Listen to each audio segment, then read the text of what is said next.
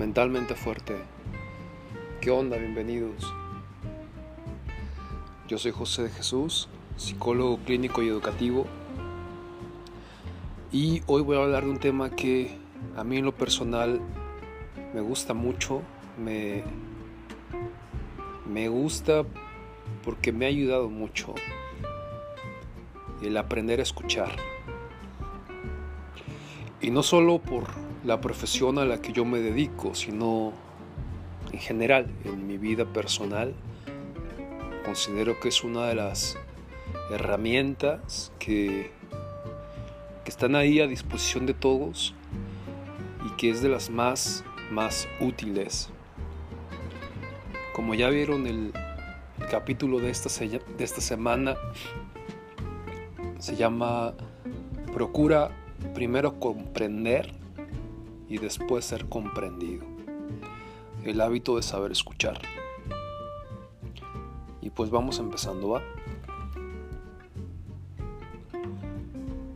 Cuando les platico de, de la importancia de saber escuchar, pues realmente aquí hay en juego muchas cosas. Voy a tratar de desmenuzar las más importantes para que realmente se logre un insight, o sea, que, caiga el 20 de por qué es tan importante aprender a escuchar. Primero, es necesario que, que pongas sobre la mesa que normalmente no tenemos el hábito de escuchar. Deja tú de realmente estar dispuestos a escuchar. Los hábitos, como bien saben, esta temporada 4 está enfocada al desarrollo de hábitos sanos y el hábito de la escucha, como les digo, no es, no es algo que, que sepamos la importancia que tiene o que sepamos de repente bien cómo desarrollarlo, ¿no? Hay gente que es más por su personalidad, por su carácter, está más cercana a estar dispuesta a escuchar.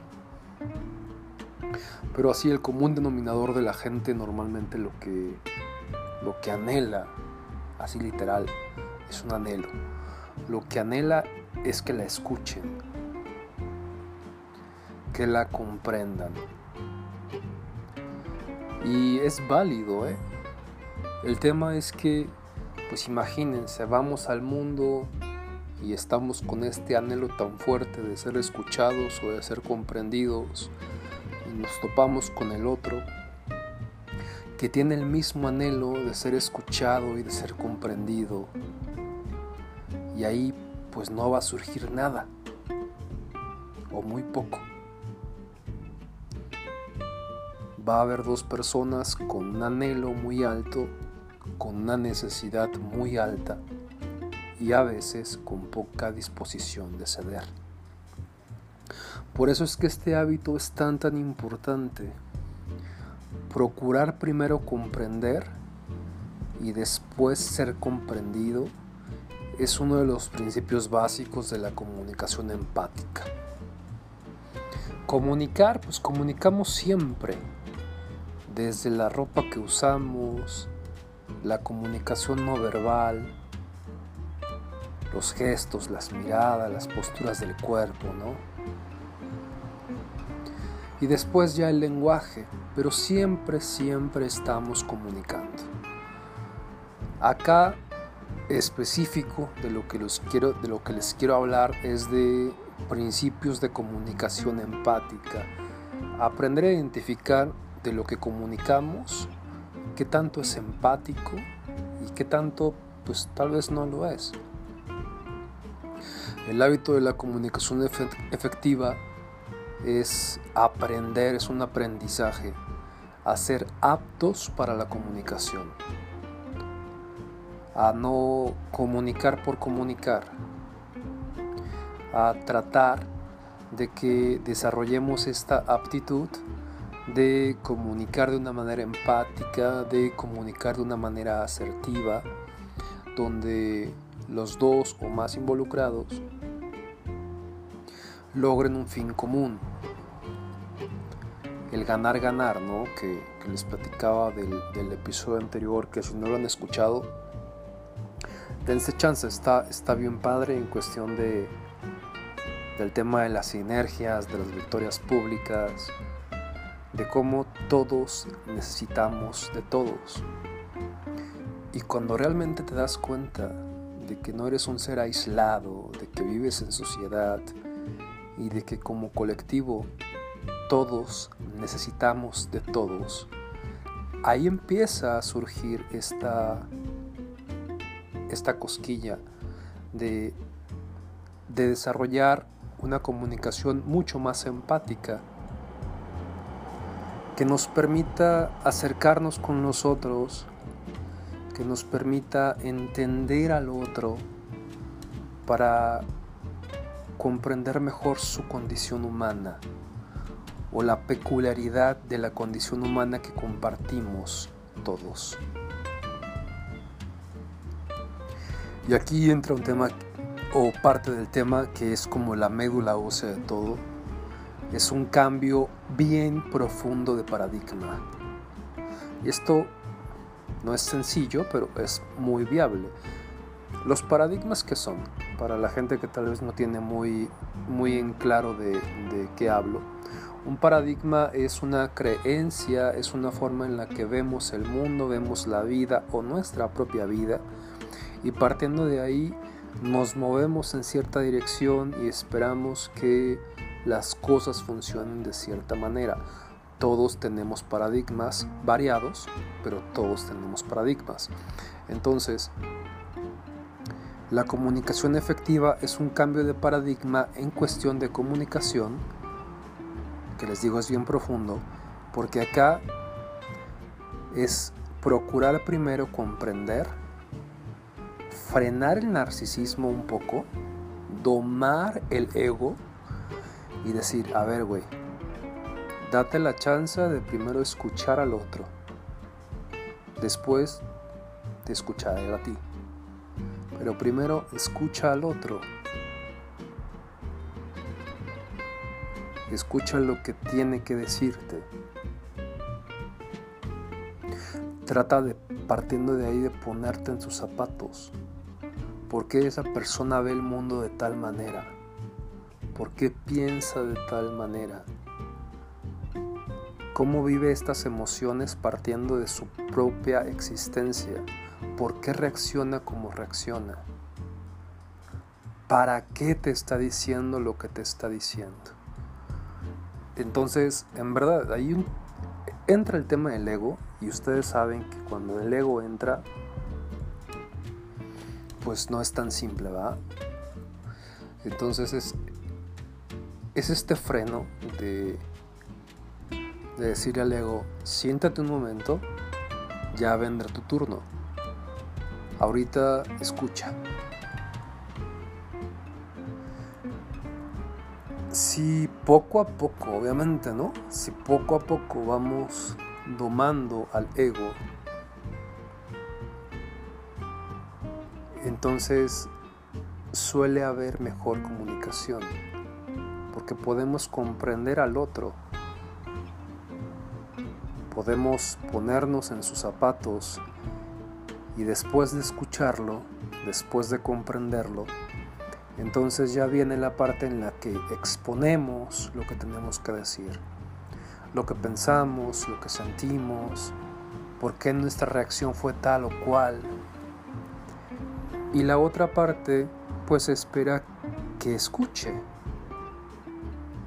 que comprenda, que nos comprenda. Ahí ya viene ya este, esta parte, ¿no? Y conforme yo lo comprendí y después él me comprendió, pues partiendo de ahí el terreno ya es muy fértil. Lo más seguro es que podamos llegar a una meta en común para ambos, mucho más fructífera, ya sea un amigo o en la chamba o la pareja, pero si ni yo lo comprendí ni él me comprendió, pues a dónde vamos a ir. Por eso es un cambio de paradigma bien profundo, pero vale muchísimo la pena. estamos tan acostumbrados o esperamos que así suceda, ¿no? Como les decía, a que nos escuchen, a que nos comprendan o a que menos lo intenten, pero no siempre estamos dispuestos a escuchar a los demás. La gente suele hablar muchísimo, ¿no? Y de repente uno se topa con personas que ni sueltan la palabra, que no están dispuestos a escuchar.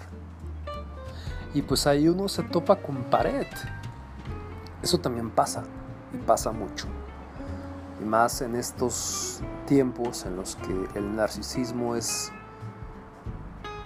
es una de, ya en cuestión de trastorno, es uno de los trastornos mentales más presentes. Entonces, un narcisista no suele escuchar. No es apto para escuchar. Por eso es que también pues es importante sepamos con quién estamos, ¿no? Saber intuir hasta dónde va a ser viable, hasta dónde no. Para pues igual no desgastarnos tanto.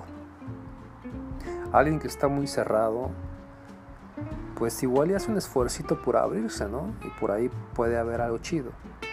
Pero tampoco es nuestro trabajo personal como ir eh, orillando al otro a que, a que haga un esfuerzo. Eso es una decisión literal, personal.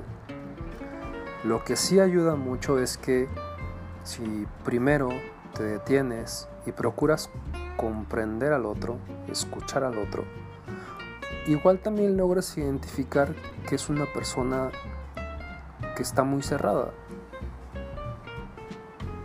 Y entonces pues ahí ya no te desgastas o no te desgastas tanto. Conoces con quién estás hablando. ¿Me explico? Y suele ser una excelente herramienta para eso también. No solo para llegar a, metas en común, ¿no? sino también pues para decidir si el otro realmente sabe y está dispuesto a escuchar.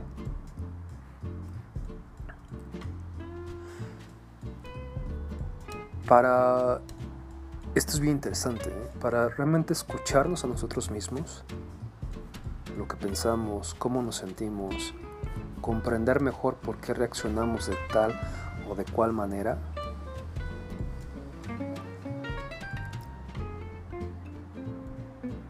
implica también un trabajo en el narcisismo. Implica también el aceptar que, que tal vez no somos perfectos. Le voy a quitar el tal vez, que no somos perfectos, que la condición humana no es perfecta y que partiendo de ahí, pues es necesario ser mucho más empáticos con nosotros que la autoexigencia pueda disminuir un par de rayas. Eso es estar enfermo del super yo, o sea, tener un nivel de autoexigencia muy alto no te permite ni siquiera disfrutar la vida, las cosas más simples. Y la comunicación empática también es importante que surja desde dentro. Realmente para pretender hablar de comunicación empática con el otro, primero tengo que aprender a comunicarme de una manera empática conmigo, con mi cuerpo, con mis necesidades, con cómo me siento, conocerme más. Yo sí los invito mucho a que hagan este ejercicio de escuchar, de ver qué tiene el otro que decir de hacer un esfuerzo por comprender y después de comunicar. Espero haya sido interesante el capítulo de hoy. Si quieren mayor contacto está mi página www.psicojosedejesus.com Ahí vienen mis redes sociales, Facebook e Instagram, que es lo que yo uso. Si tienen alguna duda, por ahí pueden mandar un mensaje. Si quieren sacar cita, también eh, por ahí pueden hacerlo. Con todo gusto les busco un espacio. Cuídense mucho. Linda semana. Y a escuchar. Nos vemos el siguiente martes. Adiós.